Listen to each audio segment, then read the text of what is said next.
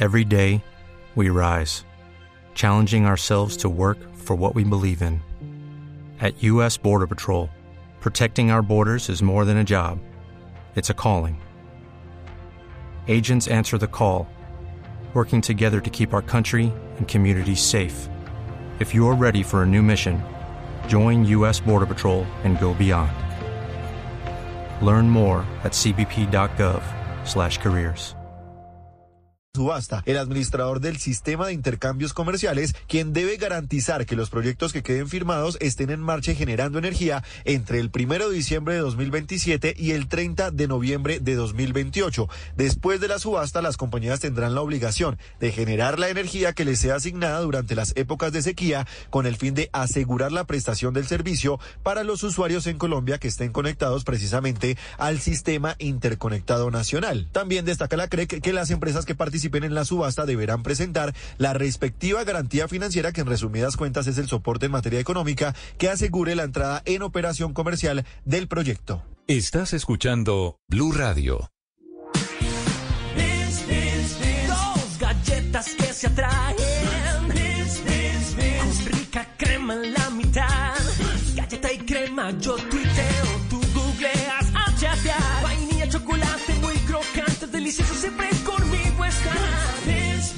Los polos opuestos se unen con crema con las nuevas galletas Beans. Dos crocantes galletas de chocolate unidas con la más rica crema.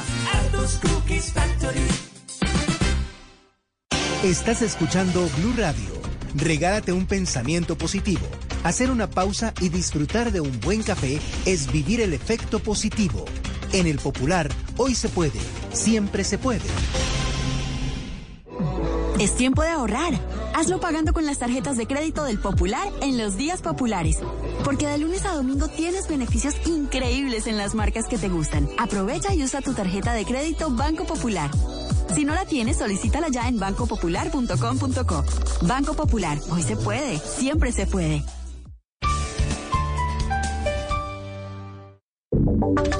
Y ahora en Blue Radio, la información de Bogotá y la región. Cerca de 100 familias resultaron afectadas tras el desbordamiento de dos ríos en el municipio de Timbiquí, eso es en el departamento de Cauca. John Jairo Astudicho. Tras las fuertes y constantes lluvias registradas en las últimas horas en la costa pacífica caucana, se registró la creciente súbita de los ríos Saija y Timbiquí, que afectaron a por lo menos 100 familias de la zona urbana y rural. Por su parte, la alcaldesa de esta municipalidad, Neila Yadira Amu, indicó que de los 12 barrios de la cabecera municipal, 7 se encuentran inundados. Estamos completamente inundados en el municipio de Timbiquí. De los 12 barrios que tenemos en cabecera municipal, tenemos reporte de que 7 están inundados. Eh, nos está llegando información de la zona rural, tanto de la parte del río Saija como de la parte del río Timbiquí, de comunidades que también a esta hora eh, se encuentran totalmente inundados. La mandataria también hizo un llamado urgente al gobierno nacional para que ayude a mitigar esta grave emergencia ocasionada por las fuertes lluvias. En enero y febrero se triplicaron los incendios en el norte de Bolívar. El fenómeno lo atribuyen al fuerte verano. Carlos Cataño. Cartagena, Turbaco, Turbana y Arjona en el norte de Bolívar son las poblaciones que registran el mayor incremento en el número de incendios forestales y estructurales. Estos municipios pasaron de cero conflagración en la temporada de invierno, que se prolongó hasta el mes de diciembre, a un promedio de 8 a 10 diarias en la actualidad. El fenómeno es atribuido a los efectos del verano que seca la vegetación, aumenta las temperaturas e intensifica el viento, factores que facilitan la combustión. Kleiber Padilla, comandante del Cuerpo de Bomberos de Turbaco, hace referencia a estas emergencias y suministra recomendaciones para evitarlas. Pero hoy acudimos a esas mismas comunidades a que nos ayuden a prevenir la generación de este tipo de amenazas, evitando hacer quemas controladas que después se salen de control, evitando hacer quemas de lotes baldíos y evitando también tirar residuos sólidos como vidrio, plástico y demás en lugares que después se puedan generar basureros a cielo abierto. Otro fenómeno asociado a los incendios forestales es la migración de abejas hacia el casco urbano, pues esta especie huye del fuego y el humo cuando arden los matorrales, que es su hábitat natural.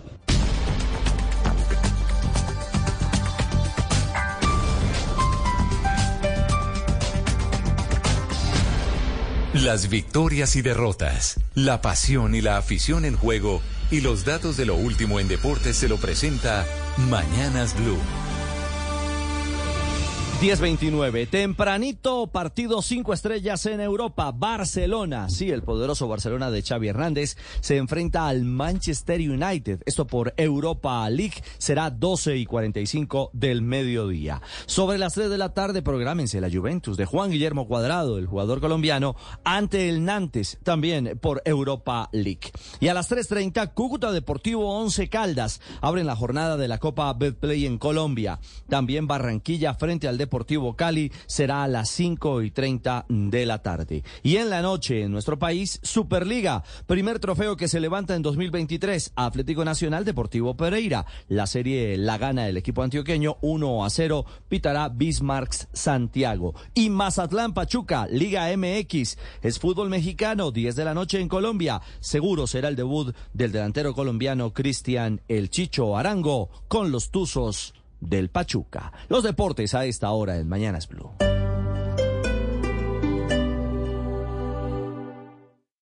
Esta es Blue Radio.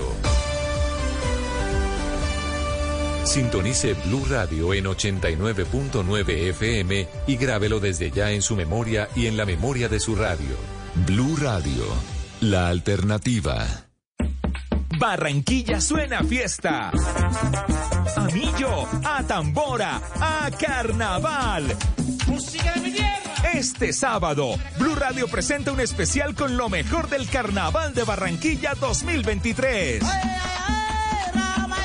Quien lo vive es quien lo goza. Gózalo en Blue Radio este sábado desde la una de la tarde con Vanessa Saldarriaga, Oscar Montes y el equipo informativo de Blue Radio Barranquilla. Carnaval de Barranquilla 2023 por Blue Radio y bluradio.com. La alternativa. Si es opinión. En Alvarito, su merced, ¿cuáles son los pros y los contras después de dos días de manifestaciones en Colombia, su persona? Cuando se discuten reformas grandes, es inevitable que, que, la gente salga a la calle. Esas marchas al final, pues tienen algunas ventajas. Sirven para que el país le ponga mucha atención al tema. Normalmente las discusiones en el Congreso son un poco a espaldas del país. Esto hace que todos los reflectores se pongan ahí y que la gente empiece a pensar, bueno, ¿cómo voy yo ahí?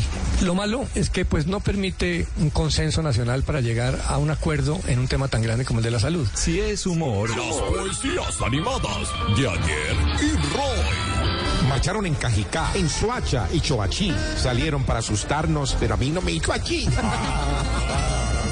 A los marchantes les doy mi corazón en la mano, sin importar que me acusen de traficante de órganos. Esa, esa, esa, Voz Populi, de lunes a viernes desde las 4 de la tarde. Si es opinión y humor, está en Blue Radio, la alternativa. Amigos. Familia. Algo para compartir.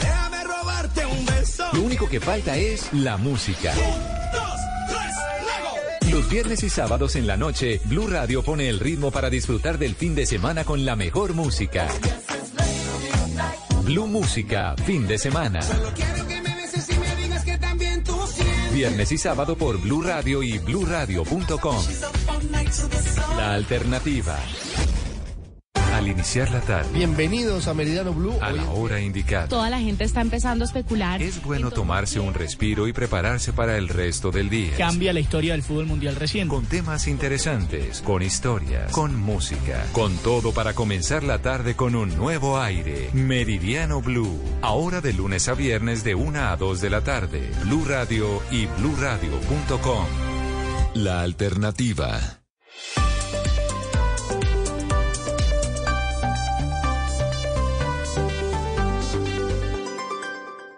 Seguimos conectados en Mañanas Blue. Desde este momento dirige Camila Zuluaga. Son las 10 de la mañana, 33 minutos. Aquí seguimos conectados con ustedes en Mañanas Blue. Vamos hasta la una de la tarde. Empezamos a las 5 de la mañana. Desde ya pueden enviarnos sus mensajes al 301-764-4108. Estamos prendiendo nuestras cámaras, así que si se quieren conectar con nosotros a través de YouTube, lo pueden hacer en el buscador de Blue Radio en vivo. Ahí estamos con ustedes. También estamos conectados a través de Facebook. Hacen lo mismo, buscan eh, Blue Radio en vivo y ahí estamos. Ayer eh, no, yo le comentaba, ¿a quién era usted, Oscar, no? Le comentaba la queja de un futbolista, ¿quién era? La Roca, que se iba a jugar en Argentina, que puso un trino absolutamente furioso porque después de comprar un tiquete de 11 millones de pesos, le cobraron 3 millones de pesos por las maletas, ¿se acuerda? Carlos La Roca Sánchez, que juega en el San Lorenzo de Buenos Aires, de Argentina, sí.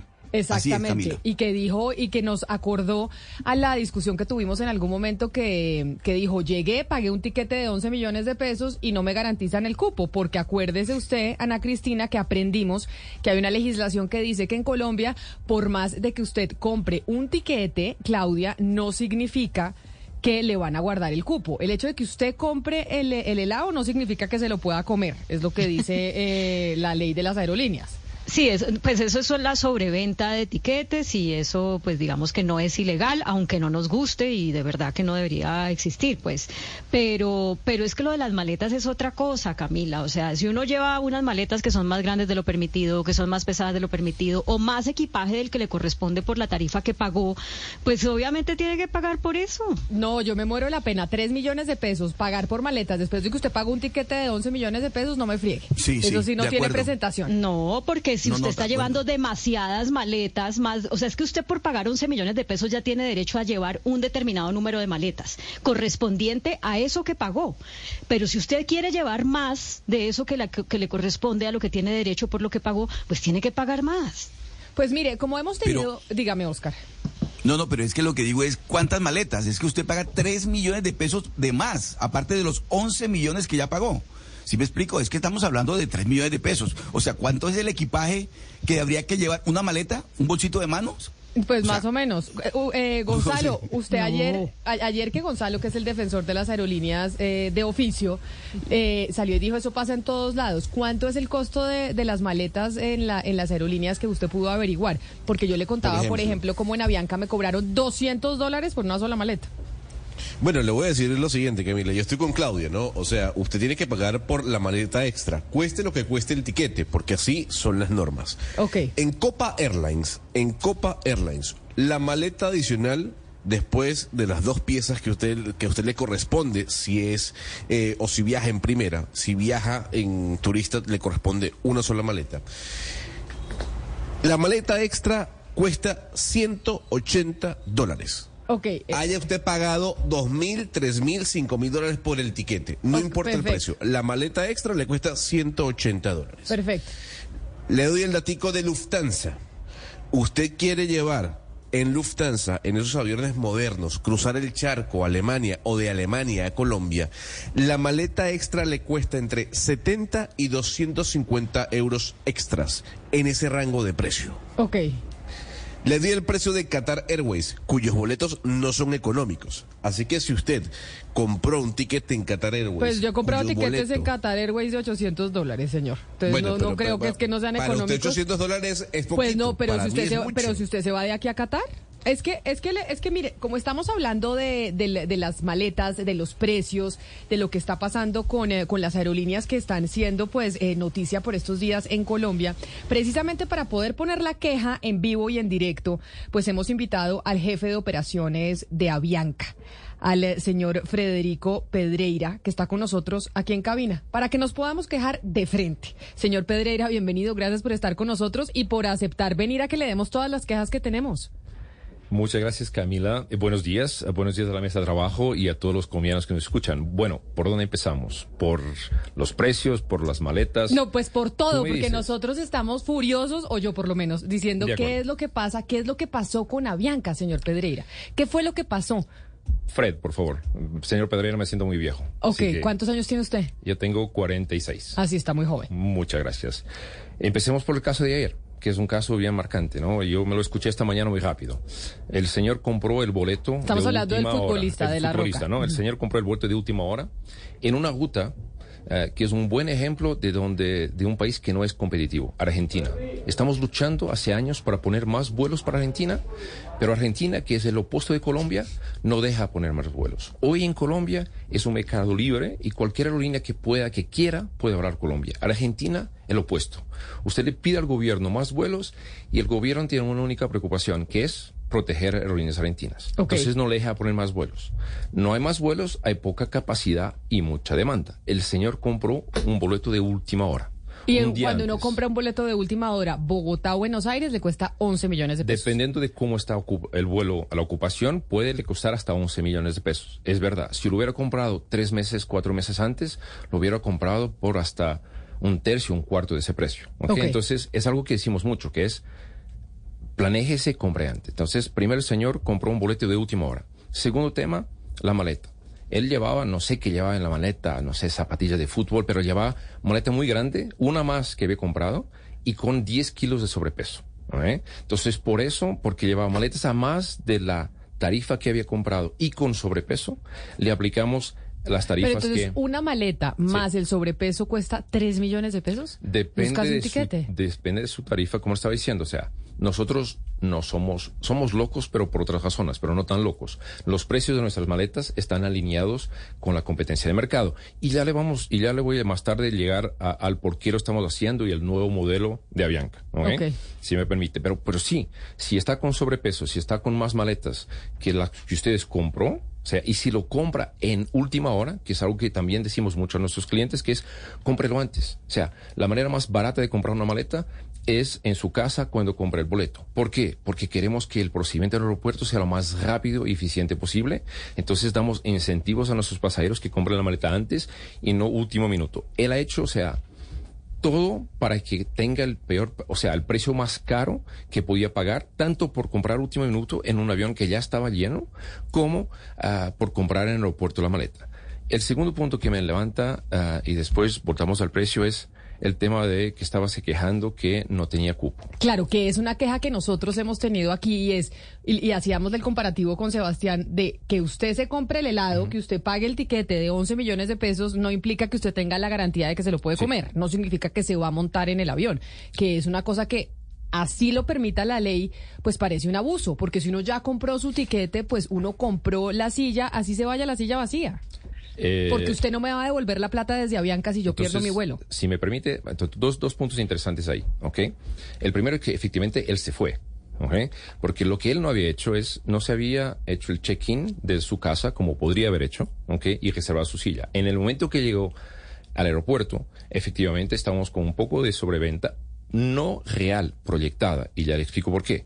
Entonces, en el momento que él quería su silla, no lo había, porque estábamos esperándose al vuelo, pero efectivamente después, más una vez, se concretizó que esta sobreventa no era real, ¿ok?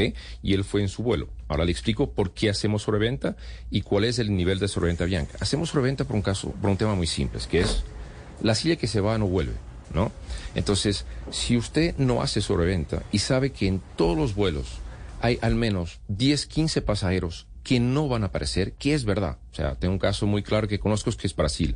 Brasil para Colombia hay un problema de eh, va- vacuna de fiebre amarilla. Al menos 15 pasajeros, todos los vuelos, no tienen la vacuna, no pueden entrar. Entonces. ¿qué hacemos? ¿Dejamos las 15 sillas vacías? Pues es que ya están pagadas. O, como sabemos que todos los días hay 15, vendemos las sillas, las ponemos a vender más baratas, ¿ok? Porque sabemos que no van a llegar. Ahora, el último punto, si me permite, que es, ¿cuál es el nivel de verdad de sobreventa en Avianca? Antes de la pandemia, nuestra sobreventa eran dos pasajeros por cada mil, ¿ok?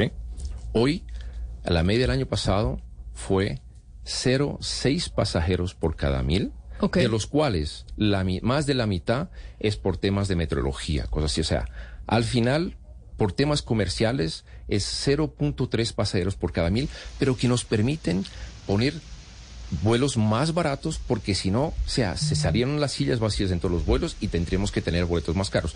No sé si me No, yo no le, no le acabo, no, no le acabo de entender. Porque es que ustedes ya pagan por, determin, por, por las sillas que vendan, así el pasajero no se presente. Pero usted está diciendo que sobrevenden para que pueda haber sillas más baratas. Por lo tanto, cuando la persona no se presenta, eh, no le entiendo Sí, qué, o sea, no Eh, entiendo la de lógica de, todo eso. Eh, sabemos que todos los días hay 15 pasajeros que no se presentan en media en el vuelo de San Paulo a Bogotá porque no tienen la vacuna para la fiebre amarilla. Todos los días, en media hay 15. ¿ok? Nosotros sobrevendemos 10 sillas. Porque ya sabemos que va a haber al menos 15 pasajeros que no van a llegar. Pero a esos 15 pasajeros ustedes no les devuelven la plata. Porque No. uno, si no se puede montar al avión, pierde su tiquete. Usted paga un Mm, tiquete no, de 500 no es dólares es y, la y lo parte- pierde. Eso es la parte que no es verdad, porque lo que hacemos todos los días es que los protegemos en el vuelo siguiente. El de la fibra amarilla lo- los protegemos en el próximo vuelo. El que logra lograr la fibra Pero amarilla. cobra la multa. O sea, yo llegué una vez a Cartagena cinco minutos tarde. Cartagena-Bogotá, que tiene, no sé, nueve rutas, Sí. diez rutas. Sí. Le dije, por favor, mónteme en el siguiente. Y me dijo, sí, señora, la monto en el, di- en el siguiente, pero son 200 mil pesos. Porque no fue sobreventa. Eh, Lo que le quiero decir es, si es sobreventa, Pero como, pero yo que soy Camila Zuluaga, si no tengo la fiebre amarilla, ¿cómo sé que si yo no pude montarme porque no llevaba el carnet de la fiebre amarilla iba a ser sobreventa? Si yo no me pude montar por el carnet de la fiebre amarilla, usted no me va a decir es sobreventa, usted me va a decir pierde el tiquete. No, no, o sea, vamos a ver, separemos las cosas, la sobreventa y la fiebre amarilla, ¿ok? Entonces me estaba hablando de Cartagena. En su caso, no embarcó porque el sistema a la hora cierta se cierra. Claro. ¿Ok? Nada que hacer. No tiene nada que ver con sobreventa.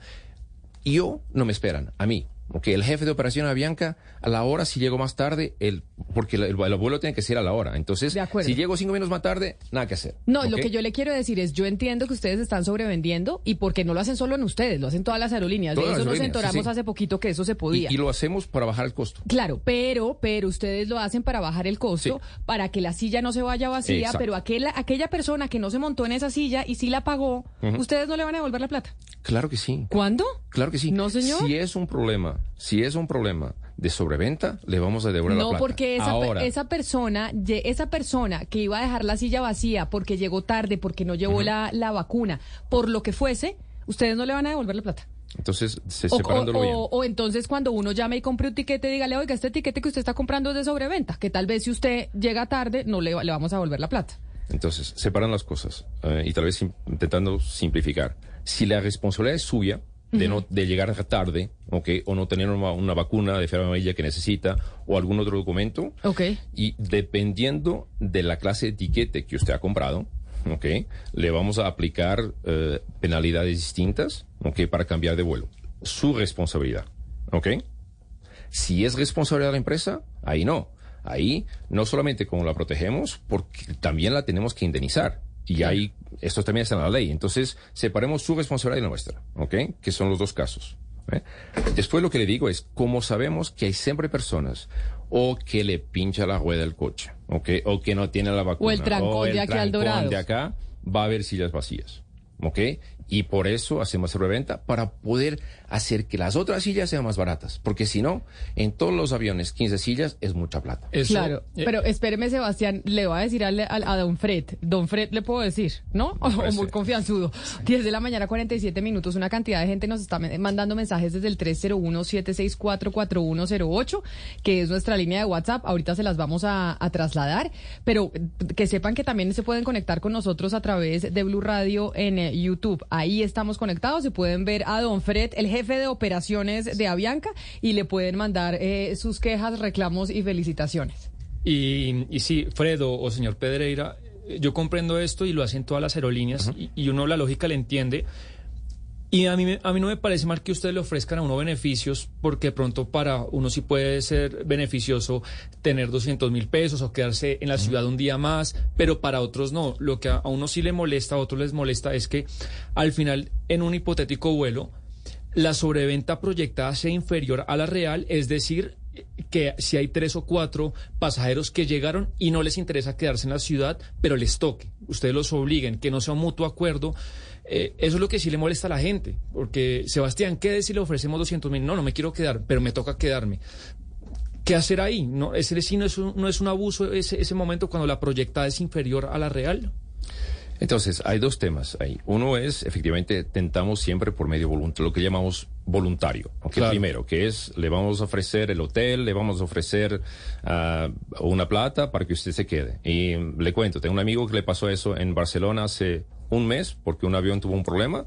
Y él feliz me estaba diciendo, gracias, me quedé dos días más en Barcelona, ah, gracias a Bianca, que me pagó el hotel. Entonces, ese es, es un caso. El otro caso, y de nuevo, le recuerdo que el tema de, de no abordar no es solamente ese tema de comercial, el tema comercial pesa un, un pasajero cada 3.000, los problemas técnicos de mal tiempo pesan muchísimo más que eso, ¿no? Ah, en estos casos, efectivamente, el beneficio de tener tiquetes más bajos y poder hacerlo en todos los vuelos. No, eso yo lo entiendo, pero si, Ok, uno, si uno quiere, si uno se quiere quedar y Si no- quiere sí, volar, sí. sí, o sí, pero a veces le toca porque ustedes dicen ya está sobrevendido y no hay nada que hacer. Entonces, o sea, sí, es que no hay caso, o sea, son hoy son un quinto de los casos que había. Y el beneficio, lo que le quiero decir, es que el beneficio para el pasajero final es mucho más grande. Por los un pasajero a cada tres mil, estamos beneficiando 70 mil pasajeros todos los días. Y eso es la base. Es por eso que efectivamente la sobreventa es permitida, porque se sabe que todos los días hay pasajeros que no llegan, para bajar el costo. Claro, y digamos que eso pasa en todas las aerolíneas y es O un tema de normatividad y ya aquí nos Sí, sí. hemos peleado y hay un congresista que quiere cambiar esa normatividad para que eso no se permita. Pero ahora vamos con lo que nos están diciendo varios oyentes que incluso nos envían fotos. Hay un oyente que nos envía una foto desde un avión de Avianca y dice que sus piernas no están diseñadas para el nuevo espacio que están teniendo eh, los aviones y es que a la gente no le caben las piernas, incluso la gente que es muy alta y yo que soy chiquitica y bajita, a veces quedo apretada en esos nuevos aviones de Avianca y uno dice, oiga, ¿por qué me están cobrando precios de, aerolínea de primera gama y estoy en, una, en un avión que parece, mejor dicho, Ryanair tiene mejores aviones? Nuestros aviones son mejores que Ryanair por muchas razones y puedo dar una larga, larga lista. No sé, primero, Pero, pero entonces, pero, pero más Sí. allá de, de la comparación es ¿qué es lo que está pasando? ¿Cuál, usted dijo, yo ahora le voy a hablar del modelo de Avianca y el que vamos a instaurar, porque la gente está sintiendo que están en una aerolínea de bajo costo porque le miden hasta la maleta. Yo he visto una cantidad de gente en la fila que trata de meter la maleta en, en donde se la miden y le dice, qué pena, esa maleta no la puede subir en el avión y tiene que pagar los 200 dólares, los 100 o lo que le cobren por esa, por esa maleta. E igual estamos pagando tiquetes como si fuéramos, eh, como si estuviéramos eh, violando en Iberia o en Qatar Airways. ¿Por qué? Entonces, porque efectivamente eh, la transformación de Avianca es hecha con base en hecho, que es lo que el pasajero está pidiendo, no de ahora, pero hace 20 años, es boletos más en cuenta. ¿no? Y eso pasó en, en Europa hace 20 años, en Estados Unidos hace 15, en que sabemos que el pasajero por no va a pagar más por espacio o por servicio. O puede ser, hay un pequeño grupo de pasajeros que no son los que hacen la diferencia, que representan el mucho menos del 10%, que esté dispuesto a pagar un poquito más. Pero los restantes, el punto de decisión, una vez que saben que una aerolínea es segura y llega a tiempo, es el precio. Entonces, la única manera de Avianca competir en las Américas ¿eh? y tener una chance de sobrevivir en un eh, ambiente de pospandemia donde vemos aerolíneas de bajo costo crecer de manera muy agresiva es tener un producto que dentro de las Américas y separe Europa acá eh, pueda competir de igual para igual con aerolíneas de bajo costo como Volaris, como Ultra, JetSmart, Spirit. O sea, o sea, Avianca se está convirtiendo en una aerolínea de bajo costo. Avianca tiene un producto que le permite competir con las aerolíneas de bajo costo, porque Avianca al mismo tiempo guarda los atributos que la hicieron tan especial, que es mantener un servicio a Europa tradicional, en que usted tiene la comida, sea, a maleta, que tiene una business class, mantiene su operación de cargo, mantiene Life Miles. Entonces, lo que está haciendo Avianca, que no es nuevo también, y usted lo ve en Europa muy bien, o sea, Iberia tiene un producto para, o, British Airways tiene un producto de, de long haul, como llaman los aviones grandes, pero le, le garantizo que, porque lo he hecho el año pasado tres veces, hay más espacio en Avianca que en un vuelo de British Airways en Europa. Entonces, ¿qué hacen las esas aerolíneas? Tienen un producto en lo que llamamos hasta cinco horas de vuelo, ¿ok? Que permite competir con las aerolíneas de bajo costo y mantiene un producto para vuelos más largos, en nuestro caso que es Europa y Bogotá-Los Ángeles, que es el producto clásico que los pasajeros conocen. ¿Ok? Ahora, A ver, yo... no, adelante, nos permite, perdón, solo termina. Esto nos permite que tener precios que hoy en día tenemos, que en el modelo antiguo de Avianca, prepandemia, nunca lo habíamos logrado. Eso es la diferencia. Estamos dejando al pasajero que escoja si quiere volar con maleta o sin maleta, si quiere comprar comida a bordo o no quiere comprar comida. Le estamos dando la flexibilidad de volar como quiere, más barato, ¿ok? Para lograr competir con esas aerolíneas que le he dicho. O sea, hay varias en la región que son las únicas que han crecido. Claro, señor Fred, don Fred, como le dice Don Camila. Fred. Yo sé que suena a- chistoso, pero digámosle No, don Fred, digámosle don porque- Fred, pues sí, ya que usted nos está hablando, porque usted habla de Europa. Y yo estuve viviendo en Europa hasta hace poquito.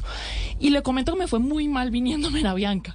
En un vuelo de 10 horas me encontré yo una carta en mi silla que decía algo así, por razones de pandemia, esto fue el año pasado, en junio, si no fue, no vamos a dar el servicio como se lo da de comida. Y me dieron una samosa. Esto es un vu- vuelo de 10 horas de vuelo. Ah, ¿no? Tranquila que a mí desde Madrid, ¿se acuerda que le dije que me dolía la cabeza, casi Sí. me deshidrato? Me dijo el, el aeromozo, qué pena, pero estas son las nuevas políticas. No hay comida. Y yo, señor, véndame unas galletas. No, Pago no, lo que nada, sea. Lo que Sí, sea, sí. porque me estoy muriendo del hambre. Es un tema Ahora, de le salud. podrían avisar a uno antes también, porque es uno saber, uno va al aeropuerto y se compra algo para no morirse de hambre, porque son 10 horas de vuelo, ¿estamos? Entonces, ese tipo de, también las sillas, porque después me vine en British Airways, no solamente porque pensé que me iban a dar comida, sino porque pensé que también tenían más eh, espacio entre las sillas, lo cual me pareció que es verdad, y me ofrecían dos maletas en vez de una. Avianca me ofreció una y, British Airways me ofreció dos. Usted habla de competir también en Europa, porque también hay gente que vuela de Europa hacia Latinoamérica y de Latinoamérica hacia Europa. Pero en este sentido, esa estrategia de asemejarse un poco a ofrecer un producto low cost, pues no les está sirviendo en Europa, ¿o sí? ¿O cómo atraer también ese mercado? ¿Cómo competir también en ese mercado? Bueno, primero em, le pido disculpas por esa experiencia, ¿no? Ah, no es algo que nos gustaría. Y efectivamente durante uno, o sea, un periodo durante la pandemia, nuestra operación no fue normal. Hoy volvemos a una operación normal, ¿ok? Y no solamente volvemos a una operación normal para Europa en que tiene la comidita, el pan, o sea, el, postre, o sea, la agua, el café, pero también lo estamos mejorando. Le doy un ejemplo muy claro. Hace dos semanas aumentamos la disponibilidad de ah, películas y series en nuestra, en nuestro país de Europa. Y tenemos muchas más sorpresas este año que no me no quiero adelantar. ¿Para qué? Para que nuestro producto sea, sea, se compita de igual para igual con Iberia. ah, o sea, ¿cómo se llama? Iberia, Air Europa. Europa, de igual para igual. Y estamos invirtiendo, no voy a hablar de esto ahora, vamos a volver acá para contarles de esto en un par de meses, para que nuestro producto sea tan bueno o mejor que ellos, en los vuelos largos, porque son ellos que competimos. ¿Eh? En los vuelos Sí, es, cortos. es muy difícil, es muy difícil esto que plantea Mariana sobre los vuelos largos, porque, por ejemplo, claro, cuando uno compara, uno se da cuenta, eh, digamos, la experiencia con KLM y es completamente distinta. Es, es una experiencia muy superior, señor Pe- Pedreira. Yo le quiero preguntar que nos quedemos un poco en el asunto de maletas. Y hay dos, dos cosas con las maletas. Uno, eh, aforar maletas es distinto cuando usted compra el pasaje por Booking o por una de estas plataformas a cuando lo compra directo por Avianca. Y quisiera que le explicara un poco eso a, los oyentes para que entendieran, porque ahí, eh, digamos, como se puede decir, eh, se lavan ustedes un poco las manos cuando es por Booking, porque entonces, o, por plataforma, digo Booking porque es la que yo utilizo, pero por otro tipo de plataformas, porque no hay esa certeza del aforo de la maleta. Y lo otro es las maletas perdidas. A mí ya se me han perdido varias veces las maletas con ustedes y con otras y con otras aerolíneas. En realidad, pues yo soy muy de malas para las maletas porque todas se me pierden.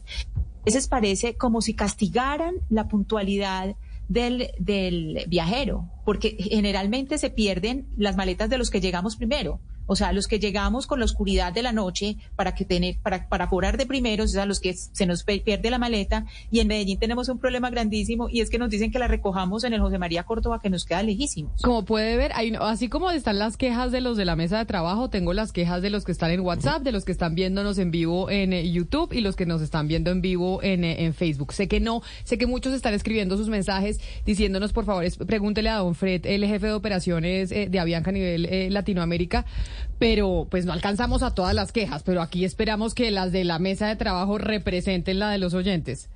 Bueno, y, por eso le doy las gracias, porque Avianca está clara que sea hoy el mayor, y ya le respondo a su pregunta, el mayor competidor de Avianca es Avianca. Porque Avianca está cambiando su servicio y los pasajeros lo tienen que entender y por qué lo está haciendo y cómo es el nuevo servicio. Entonces, ¿no? eh, pero entonces vamos entendiendo, y ya le voy a responder a Ana Cristina, que están cambiando a ser una aerolínea de bajo costo. Lo que pasa es que esa transición de ser una aerolínea de bajo costo nos siguen cobrando tiquetes de aerolínea premium.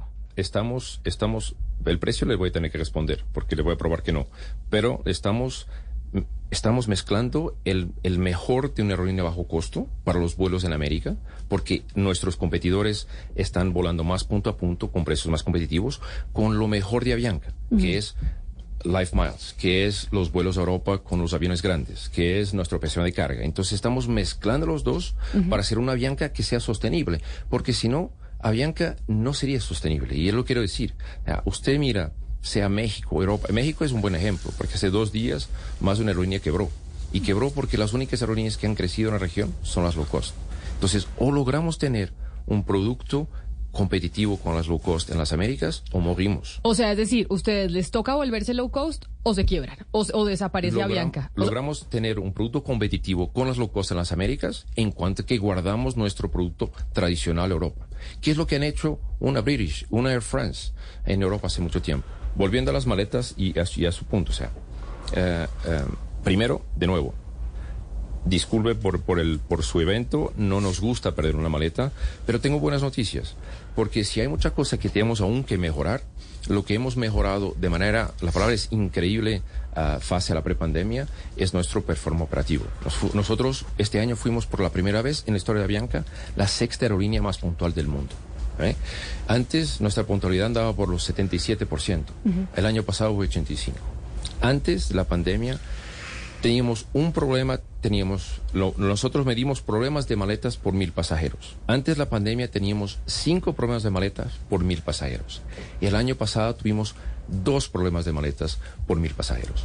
Le puedo decir que cualquier, que somos hoy mejor que cualquier uno de nuestros competidores y que la media en la región, y eso lo puede estar disponible, es 5.5 problema de maletas por mil pasajeros. Ujú. Nosotros estamos hoy, después de pandemia, con nuestro enfoque a menos de la mitad, a dos, que nuestra competencia. Entonces, esto efectivamente fue un trabajo muy duro que el equipo ha hecho y que estoy muy orgulloso. Ahora, eso es por un lado. Por otro lado, ha tocado un punto también que, que es súper importante, que es, nosotros queremos que el pasajero entienda el producto de Avianca y que cuando compre un boleto entienda lo que está comprando. Por eso le ponemos tantos mensajes en nuestro website diciendo, usted está comprando una tarifa XS, usted no tiene Derecho a maleta". nada. No, usted, usted compra una tarifa XS, no tiene derecho a nada. Antes agradezca que se está montando al avión. No, y le digo, está funcionando, porque usted toma un Medellín, Bogotá durante la semana y el 80% es XS, ¿ok? ¿Por qué? Porque el pasajero lo entendió. ¿Por qué voy a pagar una maleta? ¿Por qué voy a pagar un carry-on? ¿Por qué voy a pagar un servicio a bordo en un vuelo de 40 minutos? No tiene sentido. ¿eh? Entonces, por eso, o sea, hacemos tanta comunicación. Hay o sea, parcero, o sea, con quien trabajamos, no, no, no creo que Booking sea que en el pasado, o agencias, que en el pasado no han sido tan claras con nuestros pasajeros. Ok. Y nosotros, en algunos casos extremos, hasta les hemos dejado de permitir vender la XS por eso. Entonces, o usted, como agencia, cuando lo vende, hace su trabajo y informa al pasajero, o usted no va más a vender con nosotros. Señor Fred, eh, a mí me parece muy importante lo que usted dice respecto a que los pasajeros entendamos qué es lo que estamos comprando. Y un ejemplo muy claro de la- del desafío de eso es que un pasajero que, co- que compra XS llega con una maleta que apenas está justa a las dimensiones de lo que puede llevar en cabina. Sí, que le toca Eh, empujar ahí en, esa- en ese ejemplo de las barritas, ¿no? Y entonces Sí. uno ve a la gente ahí empujando la maleta a ver si le cabe. pelea, se enoja, retrasa la- el ingreso de la gente al vuelo porque ya entonces empieza a decir que Avianca es lo peor y aparte de todo, sin tener, eh, eh, o sea, sin haber pagado para llevar su maleta en la parte de arriba, la mete arriba y le quita el espacio a los demás. O el que lleva un morralito chiquitico y también lo mete arriba porque no le da la gana de meterlo en, el, en la parte de abajo del asiento delantero. Y los, los auxiliares de vuelo muchas veces dicen yo no voy a pelear con esta persona porque, que, que- porque qué jartera. Entonces los que sí pagamos por llevar el equipaje de- en la parte de arriba, como me pasó a mí una vez, que iba como en la silla 5, pero me tocó ir a dejar la maleta en la última silla del avión, en la última, porque no hubo un auxiliar de vuelo que me hiciera valer mi derecho, por ejemplo, y, y, y, y cortar el abuso de los otros que no entienden que ellos no pagaron por ese espacio. ¿Por qué no lo hacen? Mira, y estamos trabajando todos los días para eso. Y como volviendo al punto de Camila, estamos en transformación. Y eso, para lograrlo, primero tenemos que explicar a, nuestros pasajeros cuál es el producto. Y tenemos también que ah, explicar de manera muy clara a los más de 12 mil personas que trabajan en Avianca que en todos los vuelos van a tener que controlar los mogales. Y que los mogales no pueden ir arriba, tienen que ir abajo. Y que efectivamente se tiene que hacer ese control de maletas tan molesto como decía, que para estar seguro que cabe en, la talla que tiene que caber, porque si no, no van a caber todas las male- las maletas en, el avión. Entonces lo que quiero decir es, hemos mejorado mucho. Al principio fue un choque muy grande porque todo el mundo quería llevar la maleta gigante. ¿no, eh? Ya estamos bien mejores. Aún no estamos al 100% y es para eso que vamos a seguir trabajando este año para que al final de este año ya tengamos todos los aviones en la nueva configuración, ya tengamos un servicio de buy on board en que que funcione muy bien, ya tengamos un control de maletas perfecto. Entonces, en ese caso sí lo reconozco que es, es duro hacer una Es transformación. decir, estamos aguantándonos nosotros la transición, Los- también los clientes de Avianca, que muchas veces nos toca montar en Avianca porque no hay otra opción. Y- y no porque dolores. queramos, sino porque no hay otra opción. Ah, entonces, ahí entramos en dos temas. Uno que me gustaría hablar con usted, que es precio, y el otro es eh, la percepción que, el, que Colombia no es un país competitivo a nivel de aerolíneas. Eh, Colombia es, le voy a decir, muy probablemente el país más competitivo en Latinoamérica a nivel de aerolíneas. Hay 40 aerolíneas que operan en Colombia. ¿eh? 10 solamente en la parte doméstica. ¿eh? Ah, usted se va, por ejemplo, a un país como Brasil, que tiene el triple de pasajeros. Son tres aerolíneas que dominan el 99.8 mercado- del mercado. En Colombia hay 10. ¿ok? De las cuales, sea, para llegar al 90% necesita al menos 6. ¿Por qué? Porque Colombia tiene una cosa maravillosa que Argentina no tiene. Quien quiere volar a Colombia, puede volar a Colombia. Quien quiere, le pide el, le pide al aeropuerto para volar, el aeropuerto dice que sí, y sea mexicana, sea Estados Unidos, sea lo que sea, puede volar. Es Pero un por historia libre. ustedes tienen los mejores cupos. Ustedes, por, o sea, que, la- que Ana Cristina era lo que usted decía. Claro, usted puede violar, volar desde Medellín a Bogotá, que hay vuelos todos los días en Avianca, en Latam, no sé qué otras aerolíneas haya. Pero los mejores horarios los tiene Avianca. Son los de Avianca y directos, Camila, porque hay otra cosa. La TAM tiene varios, pero entonces me dice que tengo que parar o en Barranquilla o en Cali o en yo no sé dónde. Son muchos los vuelos de Avianca y son directos, que eso es fundamental, Me- sobre todo cuando es viaje de trabajo. Me toca en un punto que me fascina, que es a nadie le impide a la TAM de volar donde quiera, pero la TAM se queda así como copa, hablando con nombres, se queda en lo que llamamos el filet mignon, que son las mejores rutas, ¿ok? Que son las rutas donde hay un montón de pasajeros. Fueron esos señores que llegaron, por ejemplo, a Colombia comprando aerolíneas diciendo vamos a asegurar la conectividad en Colombia. Pero que han hecho eso, o sea, Wingo opera internacional. O sea, la TAM está enfocada en las rutas principales. ¿Quién son los únicos que vuelan a Ibagué? A- o sea, Villavicencio. O sea, le paso la lista. No es porque no puedan volar, es que no quieren volar. Es que es difícil, muy difícil, hacer plata en esos mercados más pequeños. No hay nada que limite una aerolínea en Colombia como la TAM, o sea, a volar a más destinos. Son ellos que no quieren, ¿ok? Porque otra cosa, el único aeropuerto en Colombia que es, le decimos, un aeropuerto controlado, es Bogotá, en que usted tiene slots. Cualquier otro, usted pide el aeropuerto, no hay restricción. Quiere agregar un vuelo de Medellín para escoja, no sé, dígame usted. Barranquilla. Barranquilla. O sea, es llamar al aeropuerto, me gustaría operar Medellín Barranquilla, perfecto, véngase. O sea, lo, lo, lo chévere de, de- de Colombia es que efectivamente es un mercado, o sea, hiper competitivo, porque es un mercado que es muy friendly con las aerolíneas. El contrario de eso, Argentina, dos años para pedir un vuelo más. Y no, y no, y no, y no.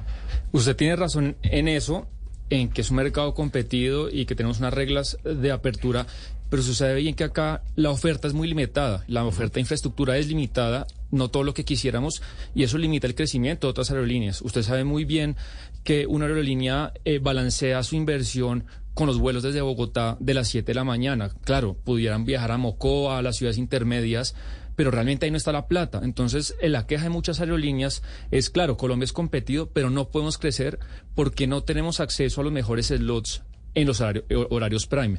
Y hay toda una discusión eh, de cómo se puede democratizar eso. ¿Usted cree que en la actual reglamentación de los slots, y que está, este, perdón lo largo la pregunta, pero le, lo- en- menos mal cortita la pregunta. no, tam- tam- también No, como, pero- pero como son temas mis- muy interesantes. Como otros mis compañeros eh, también la alargaron. eh, eh, un profesor de AFIT hizo un estudio sobre los slots del Dorado y concluyó que ustedes tienen una concentración muy alta. ¿Cree usted que la, la normatividad de los slots se puede mejorar para que haya mayor competencia o así está bien? Entonces, dos cosas. La normativa es una normativa internacional de IATA Sí. que la define, ¿ok? Entiendo. Eh, eh, el otro punto que es importante eh, mencionar que es el único aeropuerto, no son aeropuertos, el único aeropuerto que es controlado es el Dorado. Todos los otros no hay límites, ¿ok? Y, pu- y ciudades grandes, Medellín, Cali, ¿ok? Efectivamente, eh, Avianca tiene más concentración en los mejores, por una razón, son 103 años. Usted estaba hablando de inversión, ¿cierto? Ellos están invirtiendo, nosotros en invertir en Colombia durante tres- 103 años. Es por eso que hay reglas internacionales de IATA para hacerlo. Ahora, respondiendo a su pregunta. Claro, pero es como que en otro Sí, mercado, yo hace 100 años invertí, entonces tengo unos derechos heredados. Es que, se puede es que no, eso. o sea, no, no fue hace 100 años que invertimos, estamos invirtiendo todos los años. O sea, eh, entonces, es por eso que hay reglas que no son en Colombia, en todo el mundo, ¿ok? Sí. Que es que era para proteger las aerolíneas que hicieron la inversión, que creyeron en el mercado. Ahora, si me pregunta, el problema no es, ah, no es, no se va a solucionar y, y- y dentro, por ejemplo, de- del proceso de, de- de Viva hemos ofrecido a entregar slots, ¿ok? Pero el problema no se va a solucionar así. El problema solo se soluciona con una inversión masiva en infraestructura en Colombia. Y en eso saludamos el gobierno que está diciendo que el, uno de los objetivos es turismo. O sea, para haber turismo tiene que haber pasajeros.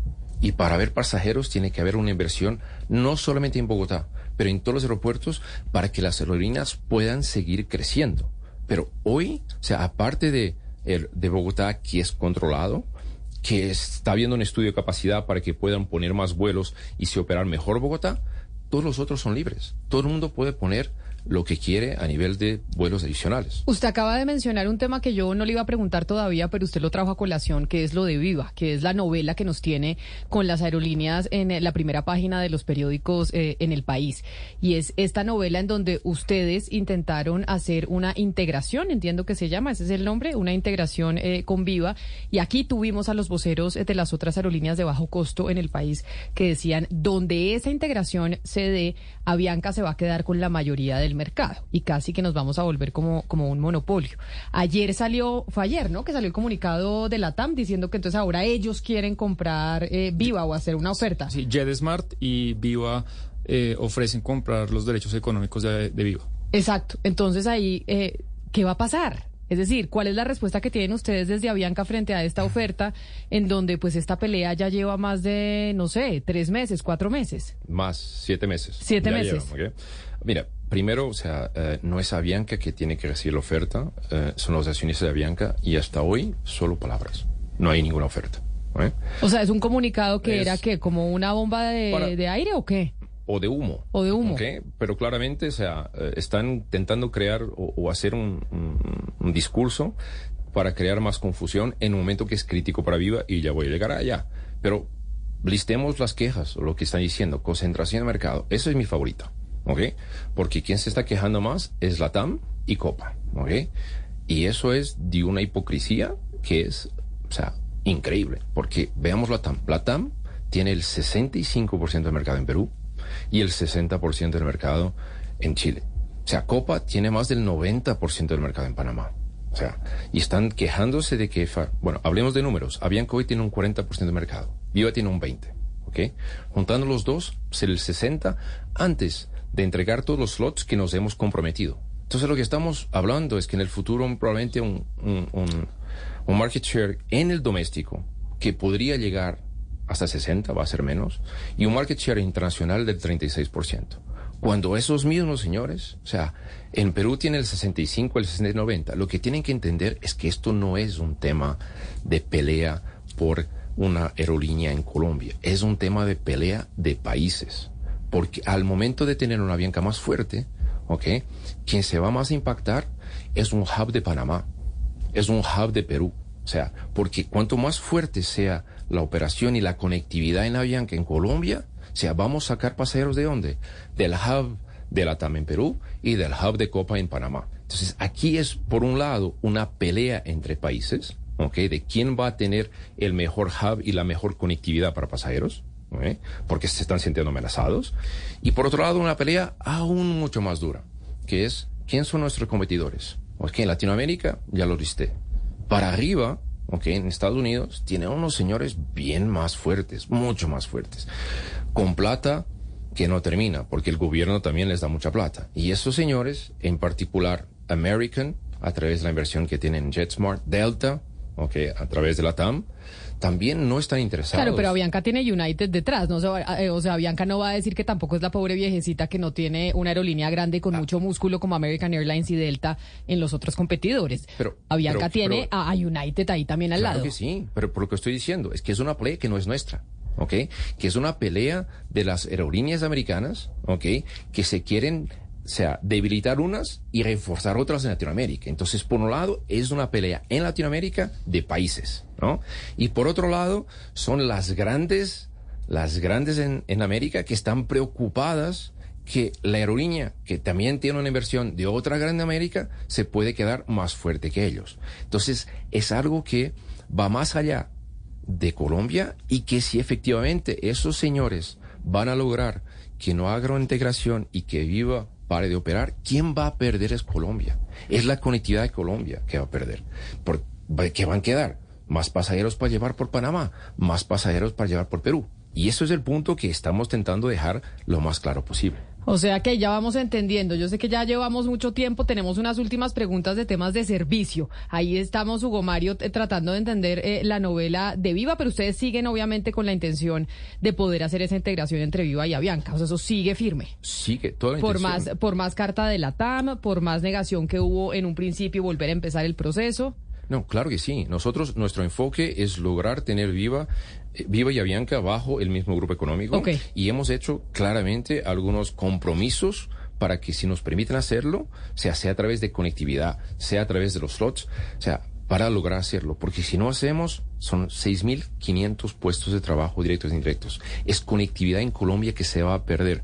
Viva lo ha hecho muy bien. O sea, Viva logró crear, o sea, llega hasta 20 aviones con una operación muy buena y es una marca querida. O sea, si Viva no existe más, quien pierde es Colombia. Nosotros perdemos, pero Colombia pierde más. Eh, esa, esa disputa por viva va a estar interesante, Camila, pero, pero le pregunto por otro tema muy recurrente eh, y tiene que ver con los eh, pasajeros que cada vez se ven con más frecuencia en los aeropuertos con, con mascotas, intentando viajar con perros, con gatos, eh, y la gente muchas veces está desorientada, no sabe si su mascota tiene que ir en un contenedor en, en, en, en la bodega o puede viajar en cabina, qué condiciones eh, eh, requiere la mascota o tiene que tener la mascota para, para poder transportarse en un vuelo a Avianca. ¿Cuáles son las reglas de juego en este, en ese sentido?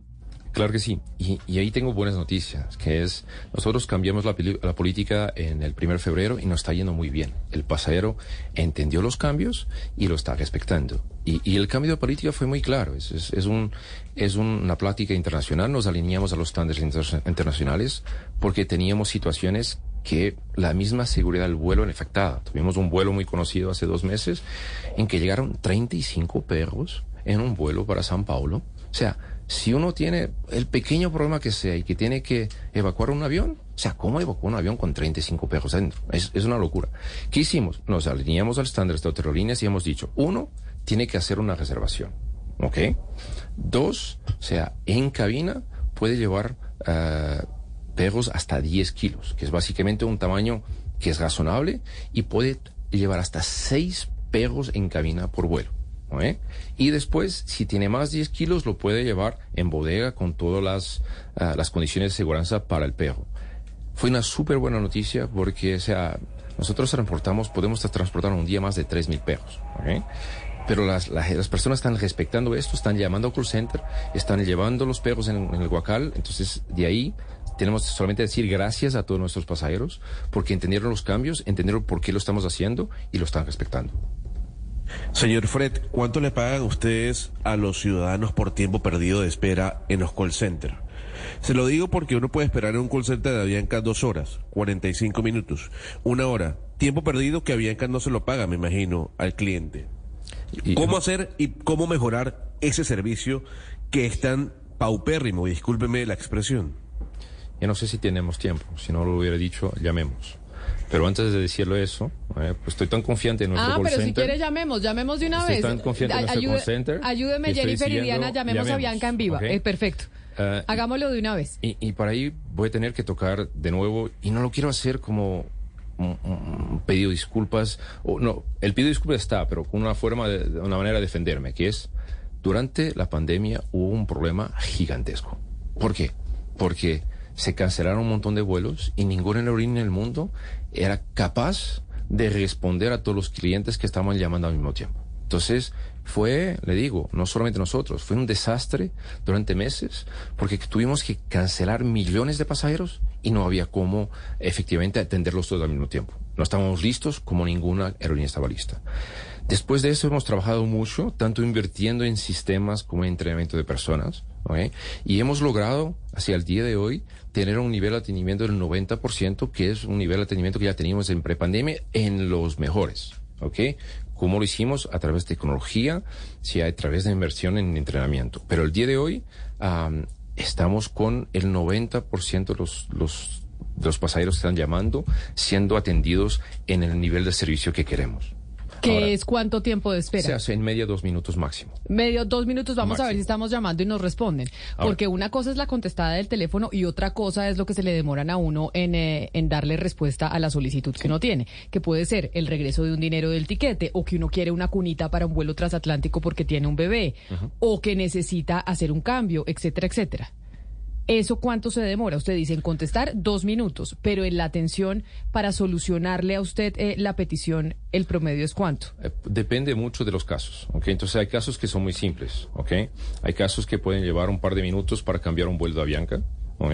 O ah, puede ser que lleve, ah, si tiene un boleto que fue comprado con Avianca, pero con conectividad a una otra aerolínea, por ejemplo, en que campa, en que...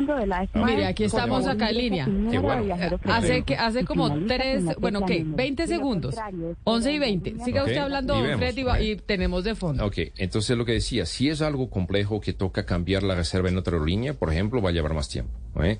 Pero lo que estamos haciendo es que seguimos invirtiendo para que efectivamente ese, ese entrenamiento de nuestra gente sea lo mejor y logremos lo que llamamos primera resolución, primer nivel de resolución, lo hacerlo lo más rápido posible. Pero entonces, mire, como se nos va acabando el tiempo, porque yo sé que usted se tiene que ir y ha sido muy generoso habiendo venido aquí a cabina a que le diéramos todas las quejas, no solo de los integrantes de la mesa de trabajo, sino de los oyentes que lo estaban viendo y escuchando. Hagamos un eh, resumen.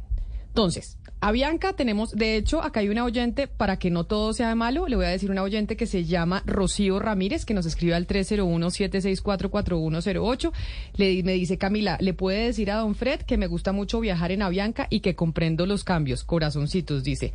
Antes de juzgar, Camila, lo hubieran invitado para que ellos den sus explicaciones, porque ustedes solo escucharon a una parte que era eh, la TAM. Para, pues digo, no todo es malo. Ahí está la señora doña Rocío eh, Ramírez diciéndole que una felicitación, que ella sí entendió la transformación. A mí personalmente todavía me, me queda muy difícil y muy duro, porque yo sigo pensando que estoy pagando tiquetes de una aerolínea premium montándome en una aerolínea eh, de bajo costo. Entonces, para hacer eh, ya una síntesis de lo que hemos hablado, Avianca se está transformando y en algún momento en este proceso de transformación, ustedes nos van a garantizar a nosotros, los viajeros aquí en Colombia, que vamos a estar contentos con la aerolínea y que vamos y que a pesar de que sea una, una aerolínea bajo costo o que mezcle lo mejor de los dos mundos Perfecto. en- viajando a, viajando a Europa es a ver Claudia ayúdeme si usted entendió lo mismo que yo viajando a Europa Vi- Avianca será una aerolínea premium es decir ahí sí nos van a dar comida nos van a dar cobija porque la cobija hasta se la cobran ahora en los vuelos cuando usted va a Estados Unidos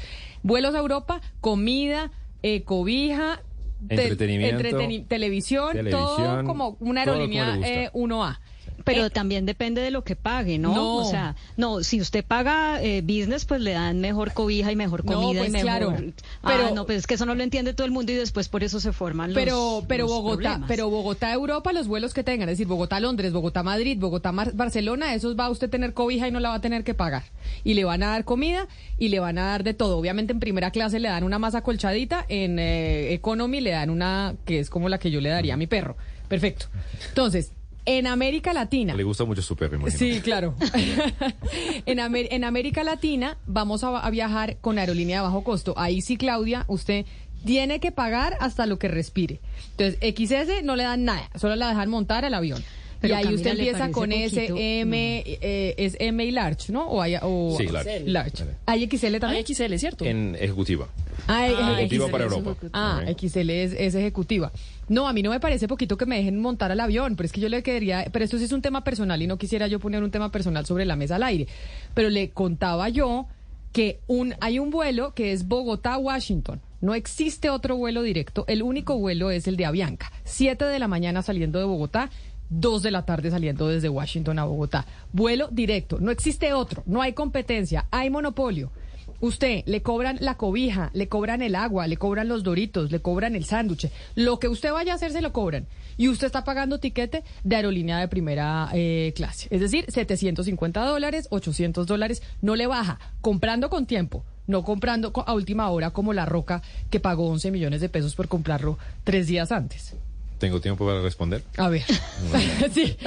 Es que, es que ya sabía que me iba a decir que es la lección de casa. Y sobre los precios, o sea, qué pena no tenemos hoy, pero, pero tiempo hoy, pero también otra oportunidad queda la invitación de mi parte de hablarnos solo de precios. ¿no, eh? Hice una experiencia ayer. Me fui a... Primero, lo importante que creo que, que, que ya lo entendió. Nadie impide que mañana hay otra aerolínea que vuele de Bogotá a Washington. No vuelen porque no quieran. Ok. ¿ok? No es un monopolio que nos agarramos, no. El que entre mañana feliz puede hacerlo en, probablemente en dos meses está volando, ¿ok? Ok. Pero ¿qué hice? Comparé el Bogotá-Washington, ¿ok?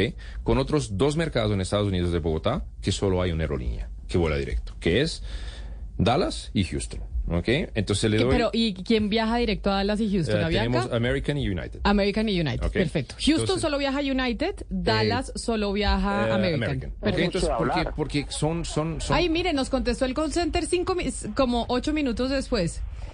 Don Santiago, buenos días. Muy buenos días, le habla Santiago Mazo de Ventas Avianca. ¿Yo con quién tengo el gusto de hablar? ¿Cómo le va, don Santiago? Le habla Camila Zuluaga. Mire, es que yo estoy llamando... Muy bien, señora Camila, gracias por llamar a Ventas. Cuénteme a qué destino quisiera volar con Avianca. Quisiera viajar con Avianca a Washington. Claro que sí, señora Camila.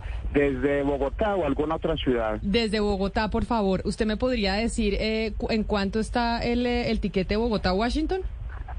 Claro que sí, señora Camila. Yo le puedo dar esa información. Cuénteme. ¿Usted llama desde Colombia? Desde Colombia, sí, Bogotá, Washington, para eh, la próxima semana, el, o en dos semanas, Mariana, ¿cuándo viajamos? No, pongámoslo el 30 de marzo. 30 Para de marzo. tiempito. 30 de marzo, para el 30 de marzo, don Santiago. ¿Solo iría a Bogotá, Washington o, o también necesita el regreso para También necesito el regreso. Sí, Para señor. una semana después. Una semana después. Perfecto. Bríndeme, señora Camila, un número de teléfono en caso tal de que la llamada se nos caiga, yo se la pueda devolver. 6430-430. 6430-430. Sí, señor. Ese es un número de teléfono. Sí, señor, es un número fijo de la oficina. De acuerdo. El viaje es por negocios, vacacional, familiar. Eh, por negocios. De acuerdo, permítame entonces, señora Camila, de uno a dos minutos. Yo busco nuestros mejores precios para esas fechas, ¿de acuerdo? Perfecto. En total, ¿cuántas personas viajan? Vi- Viajamos una persona y un infante. Eh, ah, bueno, el infante en ese sentido sí tiene directamente, al ser un vuelo internacional, un cobro muy mínimo. En los vuelos nacionales mm, sí viajan gratis. Deme entonces, señora Camila, de dos a tres minutos. No piense que le he colgado, ¿de acuerdo? Vale, sí, señor, aquí lo espero. Mil gracias. Hasta luego, eh, es que hasta luego, de dos minutos. Vale, sí, señor. Entonces ahora, mientras él Sí, no, nos- sí, hice un, un test de ver también un, si- un- tres semanas para adelante cómo estaba. Entonces nosotros directo, o sea, que son rutas comparables, porque hay siempre un operador solamente, ¿no? Claro. Estábamos en 544 dólares. En promedio. ¿ok? Sí. Bogotá, Washington. Washington. Ah, American estaba en 815. ¿ok? Vi- viajando a Dallas. Dallas, ok. United en 894. De aquí a Houston. De aquí a Houston. Ahora, hay una cosa que muchos se olvidan, que es... Ay, voy a hablar de, de Colombia, que es mucho más fácil. En Colombia, un vuelo doméstico, en media un 28 a un 30% son impuestos y tarifas de aeropuerto. Entonces, ahí ya se va. Se terminó, ¿ok? Y el IVA al 19% no está ayudando. Entonces, efectivamente, el pasajero o sea, tiene que entender en Colombia un tercio, o sea, no se va para la línea, que se va para afuera, ¿no? Y después el, lo- el restante que queda, que el 60, o sea, un poquito más del 60%, ahí eh, se Espera queda... en línea, señora Camila. Bueno, como me indica que el vuelo es por una semana, yo lo voy a cotizar directamente desde el 30 de marzo al 6 de abril, una semana exacta. Al menos veo que tanto el 30 de marzo como el 6 de abril es de los días más económicos de esa semana. Yo le pregunto, señora Camila, En- necesita el pasajero equipaje en bodega de 23 kilos o con solo el de mano de 10 kilos está bien. No, bodega 23 kilos, por favor. Perfecto, le recomiendo entonces nuestra talla L que le permite no solo el equipaje en bodega, sino realizar cambios sin penalidad. En talla L, bueno, afortunadamente también los vuelos más económicos son vuelos directos. En la ida, saliendo ese 30 de marzo de Bogotá a las 7.45 de la mañana en el Avianca 246, llegando al Dulce de Washington a las 2 y 20 de la tarde, 5 horas y 35 de duración. Y en el regreso es el Avianca 247, saliendo de Washington a las 3 y 40 de la tarde, llegando acá a Bogotá, al Dorado Internacional, a las 8 y 15, 5 horas 35 de duración. En talla L sería, señora Camila, un excelente precio de 4 millones 148 mil 420 pesos, ya con todos los impuestos incluidos. Eso, ¿usted me puede dar la tarifa en dólares, por favor, don Santiago? Claro que sí. Bueno, el sistema se identifica que llama desde Colombia y, lo, y el cobro lo hace en pesos colombianos, pero yo le voy a dar el equivalente en dólares, claro que sí. Muchas gracias. O sea, 4 millones, un excelente Son- precio, Mariana. 4 ya saqué millones. la, la calculadora y sí, son alrededor de 840 y pico dólares. ¿Y usted le Sí. parece? Es cari Usted me dijo ahí que en promedio eran 500 Los dólares. precios más baratos. Claro, XS. Pero entonces si voy a meter maleta me cuesta 850 dólares lo más barato. Eso no, es un precio competitivo. Es el AM es el precio que le permite. La L ya le permite hacer cambios. Entonces la M ya le permitiría una maleta. Ajá. ¿ok? Sin Pero cambios. se- sin los cambios, ¿no? Entonces eso es la idea de tener... espera en línea, señora Camila. Sí, señor. Bueno, en talla L, este valor es equivalente a 846 dólares. Ahora, talla M, nuestra talla medium, también le trae el equipaje en bodega. Le trae, igual que la talla L, el equipaje en bodega de 23 kilos, el de cabina de 10 kilos y el artículo personal. También le hacen check-in en aeropuertos sin costo. La única diferencia es que en vez de acumular 7 millas, acumula 5. El asiento se lo puede asignar desde la fila 15 hacia atrás y no permite o sea, sí permite cambios, pero con penalidades de 200 dólares. La talla L, el primer valor que le indiqué, sí permite cambios sin penalidad, solo pagaría diferencia de valor en caso tal de que haya, y en talla M son 3.769.220 pesos colombianos, que ya le voy a dar el valor en dólares. Ah, bueno, a ver quién es más rápido, si Mariana o Santiago. O mejor dicho, 850 dólares si quiero viajar como una aerolínea premium. Pero si no voy a viajar como una aerolínea premium, si voy a bajar- viajar en M, que sería playa media, me, me sientan de la 15 para atrás. Exacto. No, si cambio, me cobran 200 dólares y puedo Exacto. llevar eh, una maleta. Está experta en Exacto, señora Camila. Y en dólares, talla M sería equivalente a 769 dólares. Para serle sincero, sí es un excelente precio, teniendo en cuenta la cercanía del vuelo, señora Camila. Cla- no tan cercano porque estamos a un mes y medio, ¿no? O sea, 30 de marzo. El 30, ah, bueno, sí, falta un mes y medio. Bueno, aunque sí es un excelente precio, eso no me lo va a negar. Don Santiago, muchas gracias. Yo lo vuelvo a llamar a ver si logro comprar ese etiquete. Gracias por su atención. Claro que sí, no, gracias a usted por preferirnos, señora Camila. Recuerde que todas nuestras tarifas están sujetas a cambio y a disponibilidad. Regálame al menos un último minuto, yo dejo registro de todo lo que hemos hablado. En caso tal, ah, bueno, ¿usted acumula millas con Avianca o no? Sí, aquí me acumuló villas con Avianca, sí, señor. De acuerdo, señora Camila, bríndele su número de viajero frecuente, por favor. 53001-938.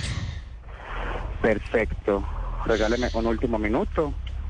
Camila, pero muy Dígame. amable el servicio, ¿no le parece? Sí, muy La amable el servicio, pero me parece, pero me parece carísimo el tiquete. Sigo insistiendo, aquí Don Fred me puede decir que es que están igual que United, que están igual que, que. American, me Estamos parece que está baratos. carísimo. También Camila y Estamos Claudia nos dice Bianca que tenemos que acostumbrarnos a su nuevo servicio, pero también los colombianos tenemos que acostumbrarnos al dolor de 5 mil, que es vida de pobres. Es Claro, que y, a los, ¿qué y, a los, y a los impuestos. Es que si usted, por ejemplo, solo en ese vuelo eh, Bogotá-Washington que nos estaba vendiendo Santiago No, son tremendo. 170 dólares de impuestos. 170 dólares solo en impuestos. Y pues bueno, eso es lo que, lo que tenemos que pagar. Tengo una última pregunta desde Barranquilla ¿Le que está en responder sobre el precio? Claro. No, y y que eso es, es que es que tocó Sebastián un punto esencial, es antes de venir ayer comparé cuál era el precio medio en Colombia en enero del 2020 y cuál es el precio medio en Colombia enero del 2023. Ok.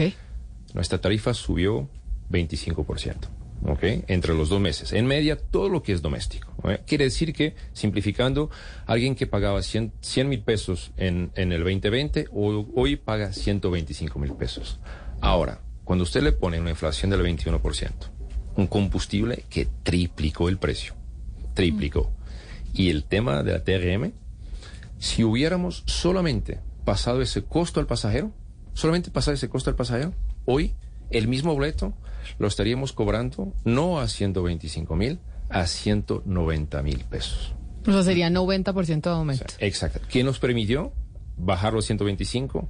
El tema de las maletas, el tema del servicio. O sea, porque efectivamente cuando usted pone el precio del dólar del combustible, el impacto en la TRM, que eso pesa un tercio, 36% del valor del tiquete, más la inflación en Colombia, o sea, está muy duro. O sea, y si no hubiéramos cambiado para este modelo ya, que lo vamos aún a mejorar y nos comprometemos a mejorar, bajar el costo para los tiquetes aún más competitivos, o sea, nunca hubiéramos logrado, bajo el antiguo modelo de Avianca, tener precios tan competitivos como los tenemos hoy, bajo en este, o sea, ambiente de inflación y combustible muy caro con la guerra de Ucrania que todo, todo usted conoce, ¿no? Oscar, la última pregunta que tiene usted de Barranquilla, en donde mucha gente y muchos vuelos de Avianca van a ir llenos porque se van para el carnaval. Camila, no, pero yo quiero seguir un poquito con la sesión de quejas y reclamos. Y le voy a decir por qué. Porque es que, eh, señor Pedreira, eh, Avianca nació en Barranquilla. Le estoy, le estoy preguntando desde Barranquilla, la ciudad que vio nacer Avianca hace más de 100 años. De tal manera que nos sentimos orgullosos de que Avianca haya nacido acá. Pero la queja tiene que ver con, lo, con los cambios de, de, de, las, de la frecuencia de vuelos, tanto nacionales como internacionales, la reducción que se ha visto drástica en estas frecuencias y también en el cambio de los horarios. Unos vuelos a unas horas tremendamente difíciles para nosotros. ¿Eso por qué se dio, señor Pedreira, y qué posibilidades hay de que nuevamente tengamos el mismo número de, la, misma frecuencia de vuelos nacionales e internacionales? Uh, la razón que se dio es, es, muy fácil, ¿no? La pandemia y los costos que estamos viendo de combustibles que nos están impactando un montón, efectivamente, el costo operativo y la competitividad. Entonces, eso es la razón. Uh, para adelante y dentro del, nuevo modelo de negocio, nosotros queremos crecer más en el punto a punto. ¿Por qué?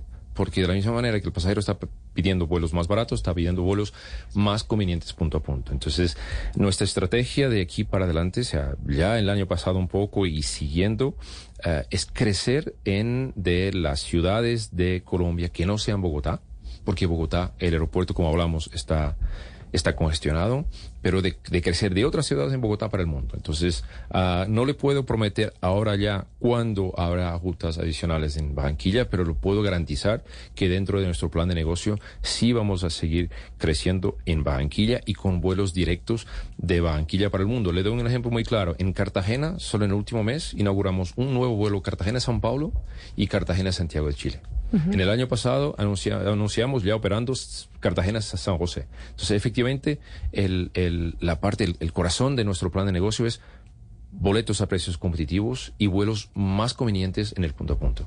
Sí. Y una cosa, perdón, que me recordé. Yo creo que estamos mirando precios para Semana Santa. Ah, de 30 de marzo, puede tener Entonces... usted razón, tiene razón. Óigame, señor Pedreira, COO, Chief Operating Officer de Avianca. Gracias por venir a poner, es que fue Camila. como punching back, ¿no, Ana Ay, Cristina? Camila. Teníamos acá la catarsis de lo que queríamos decir de No, Avianca, ya la Camila, hicimos. Gracias Camila, por pero- permitirnos hacerla. Pero Camila, no, no, no, antes de que se vaya el señor Pedreira, eh, yo le quiero decir una cosa.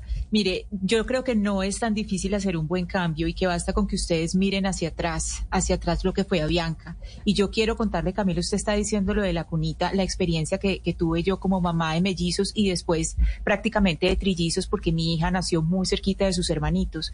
Mire, yo llegaba a Avianca, al counter de Avianca y era como si hubiera llegado una reina salían, me recibían, porque yo muchas veces tuve que viajar sola, me recibían los bebés, las cunas ya estaban, o sea, no me las tenían, las tres cunitas estaban listas. Eh, yo creo que el resto de pasajeros se morían del susto de que les tocara al lado mío, pero, pero las azafatas eran hermosas, me rodeaban porque veían una mamá sola en un vuelo transatlántico y todo ese servicio, todo lo que estamos hablando acá, lo tenían allá. Un servicio que atendieron los niños, me ayudaban, me ayudaban para que yo pudiera ir al baño, me, me cuidaban los niños, me ayudaban a dar teteros, era un servicio muy hermoso. Entonces yo creo que no es tan difícil. Hay que mirar lo que fueron ustedes alguna vez y que eran una gran aerolínea y que daban un gran servicio y que uno quedaba contenta y a uno no se le ocurría volar con alguien distinto a Bianca porque hubo una época en que a Bianca le daba todo a uno. Ojalá sea así y, y que, y que Avianca se vuelva a volver, se vuelva al corazón de los colombianos.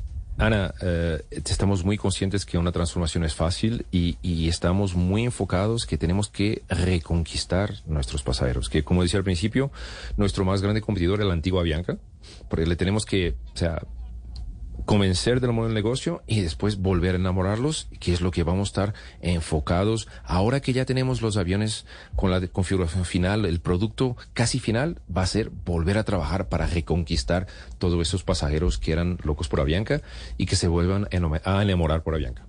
Gracias. Señor eh, Federico Pereira, mil gracias por estar con nosotros aquí, por aceptar esta catarsis de la mesa de trabajo y de los oyentes y pues muy amable por todas sus respuestas. Gracias Camila, gracias Sebastián, gracias Mariana. Mesa de trabajo fue un gusto, gracias por la oportunidad. Aquí bienvenido siempre. Vamos a hacer una pausa y volvemos porque... Swimsuit, check. Sunscreen, check. Phone charger, check. Don't forget to pack the 5 Hour Energy. It fits great in a pocket or carry on, and the alert feeling will help you arrive ready for anything. Now get 20% off when you use code 5HE Travel at 5hourenergy.com. Expires April 30th. One time use only, not valid with other discounts. Remember, visit 5hourenergy.com and use code 5HE Travel to save 20%.